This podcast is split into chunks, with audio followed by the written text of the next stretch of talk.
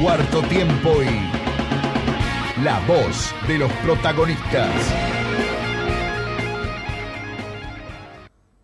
Y bueno, y mientras tanto, ya que hablamos un poquito de pantallazo de rugby, nos llegó la hora de ocupar el hockey sobre césped y hablar de una muy buena noticia. Eh, no, lamentablemente no se está dando acá en la provincia de San Juan, pero sí en nuestra vecina provincia, que es la de Mendoza, con el auspicio de que se va a volver a jugar, va a haber una nueva competencia, en este caso va a hockey sobre césped, en la provincia de Mendoza que va a arrancar este, este fin de semana. Y para eso vamos a hablar con, con el protagonista, con el titular de la Asociación Mendocina de Hockey, el señor Daniel Marcelini. Bueno, Daniel, ¿cómo estás? Germán Rosales te habla para Cuarto Tiempo Radio Colón. ¿Cómo andás?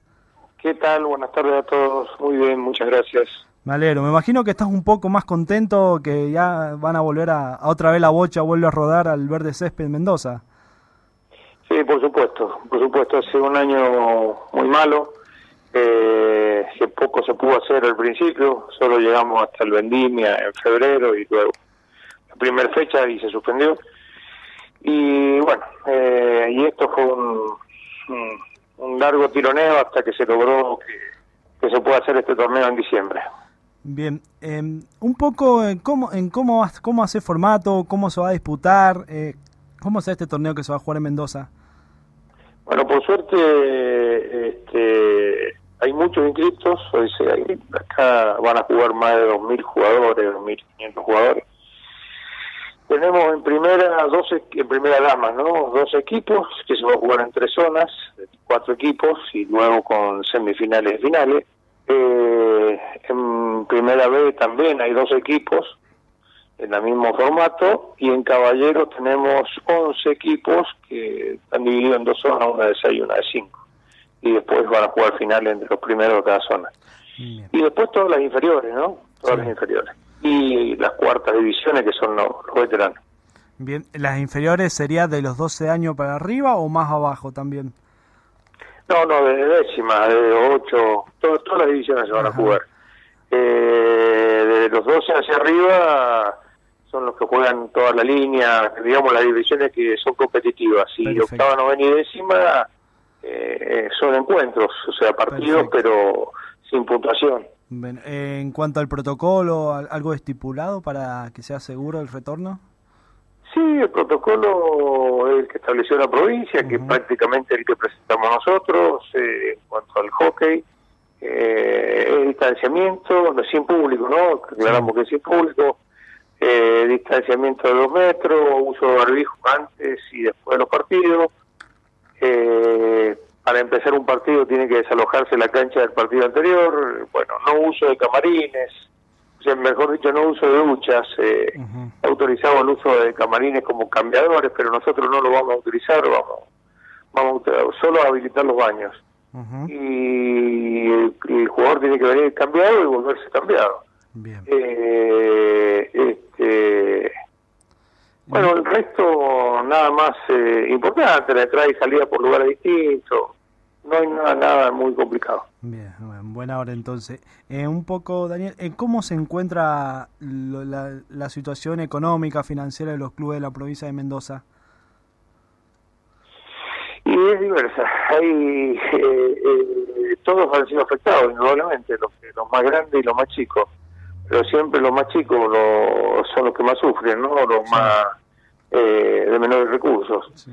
Eh, muchos han perdido como jugadores, eh, que sobre todo en varones se ha perdido algún, algún, algún buen porcentaje eh, y esperamos recuperarlos eh, en marzo cuando empiece el torneo oficial, si es que todo está normal.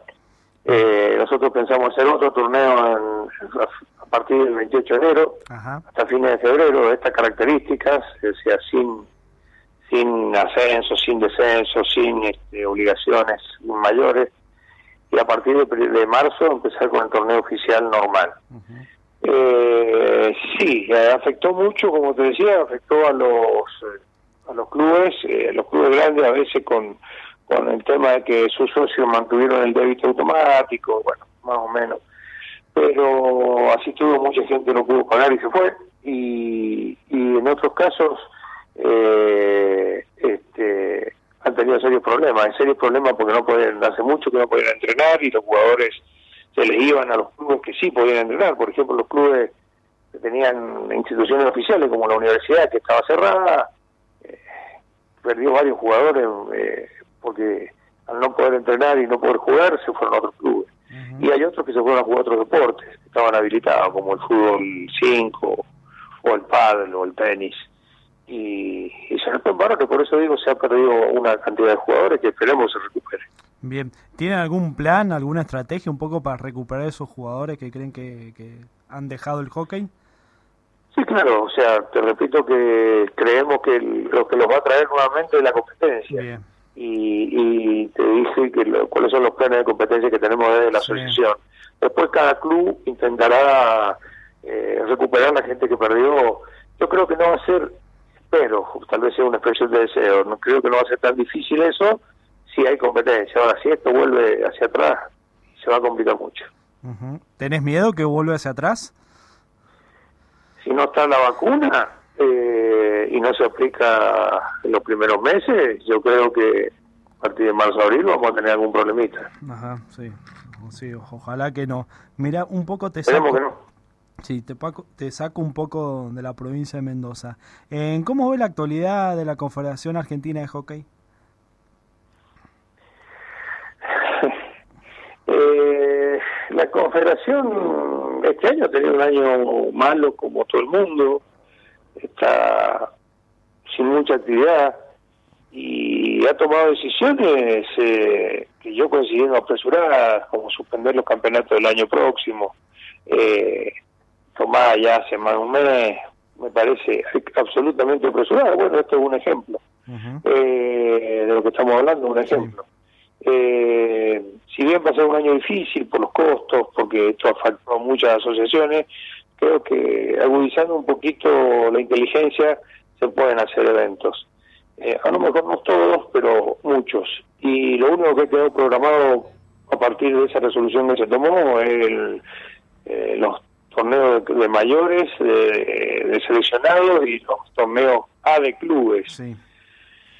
Pasando todo al 2022, con lo cual hay divisiones que no, o sea, no juegan en toda la edad que tienen, porque si tuvieran las divisiones son de dos años. Hay categorías que, por ejemplo, un sub-16, eh, no, no, un jugador sub-16 no pudo jugar ni en 2020 ni va a poder jugar en 2021, o sea, perdió toda la categoría. Recién pasa, de sub-14 pasa directamente al sub-19. Eh, me parece que, que fue demasiado apresurado eso. Y bueno, y las otras cosas, esperemos que este el tema internacional, bueno, que los juegos sean positivos. Vamos a ver. Eh, esto es una cosa que ha cambiado a todos en el mundo y que ha afectado a algunos de una manera, otros de otra. Europa empezó a jugar antes, eh, con lo cual puede ser una ventaja a la hora de Tokio. Pero bueno, habrá que verlo, habrá que verlo. Bien. ¿Se acerca a elecciones el año que viene? ¿Vos tenés ganas de un poco postularte a nivel nacional o vas a seguir apostando al crecimiento de la región? No, yo no estoy postulado a nada. O sea, las elecciones también están en la nebulosa porque Buenos Aires no ha podido realizar sus elecciones porque la Inspección General de Justicia sacó una norma que por 90 días suspende las las, este, las asambleas presenciales. Y y por Zoom no se puede hacer si hay si hay votación de, de listas. De, no, no hay unanimidad de listas. Entonces eh, está por verse qué va a pasar con las elecciones de la Confederación en abril. Si está todo normal y esto se sigue normalizando, y bueno, posiblemente se hagan y ahí veremos. O sea, primero tienen que definirse las asociaciones. Nosotros lo que sí trabajamos es para, para participar en la región, la cual también está San Juan, eh, San Luis, San Rafael eh, y Río Cuarto. Hemos estado reuniéndonos eh, y y tenemos contacto. Córdoba, que es de la región, lamentablemente no participa. Bueno, eh, este, trabajamos para consolidar eso. Eh, la candidatura para la presidencia, la confederación saldrán después. Eh, lo importante es que hay un proyecto. En la región lo hay. Eso es lo bueno. En la región lo hay. Lamentablemente, esto paralizó todo, todo. y estamos volviendo nosotros por una situación Bien. Eh, Daniel, un poco, bueno, me contaste que hay un proyecto. ¿Cuál sería este, este proyecto en estos devenir de este, esta nueva normalidad que vamos a empezar a vivir a partir de ahora, a partir de la región? Bueno, a partir de lo que te comenté de las decisiones de la Confederación, la región está dispuesta a, a realizar eh, torneos, eh, todas las asociaciones que forman la región, te repito, menos Córdoba, manifestaron su intención de, participar en los torneos sub-14, sub-16 y sub-19 en el año que viene. A medida que se pueda, en las formas que se pueda y con las medidas de seguridad pertinentes, pero si esto se empieza a normalizar, nosotros no queremos perder el año completamente y, vamos a hacer competencia. Y no solo en la región, hay otras asociaciones de otros importantes de otras regiones del país que han dicho que van a participar. Así es que, bueno, veremos, veremos cómo, cómo se evoluciona, pero planes en común hay. Bien, buenísimo. Mira, Daniel, un poco, bueno, para ir cerrando, eh, Pensando en el oficial, me dijiste en marzo, ¿incluyen los equipos sanjuaninos en esa altura, en los torneos?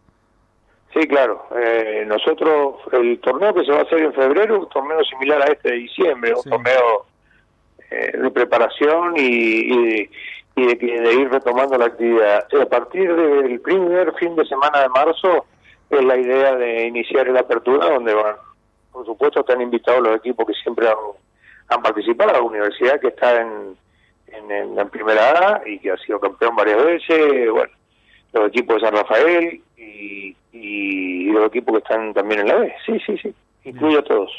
Bien, perfecto. Inclusive hay equipos de Chile ya en varones que han, manifestado su interés de participar, como lo han hecho años anteriores. Ajá, mira qué bueno. Eh, ¿Te gustaría que haya más equipos sanjuaninos en, en los torneos que está organizando la, Hola.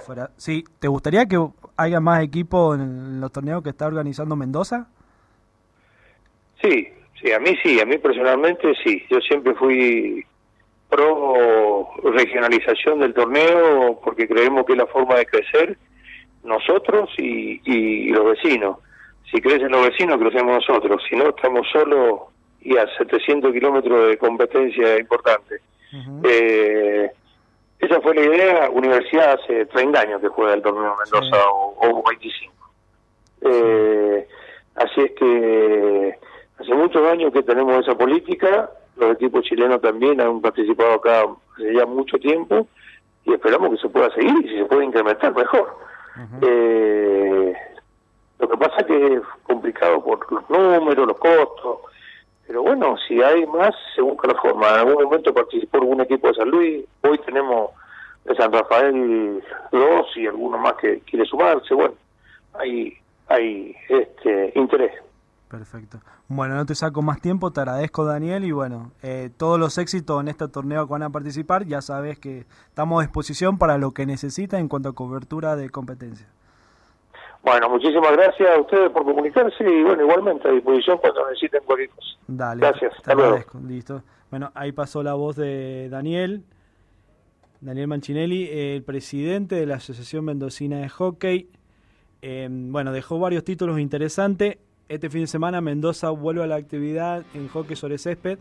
Esperemos que la provincia de San Juan también lo haga y seamos honestos, eh, la gente, los deportistas necesitan jugar, no solamente los ciclistas. Vamos a la pausa, Darío. Colombia, Argentina. Llegamos más.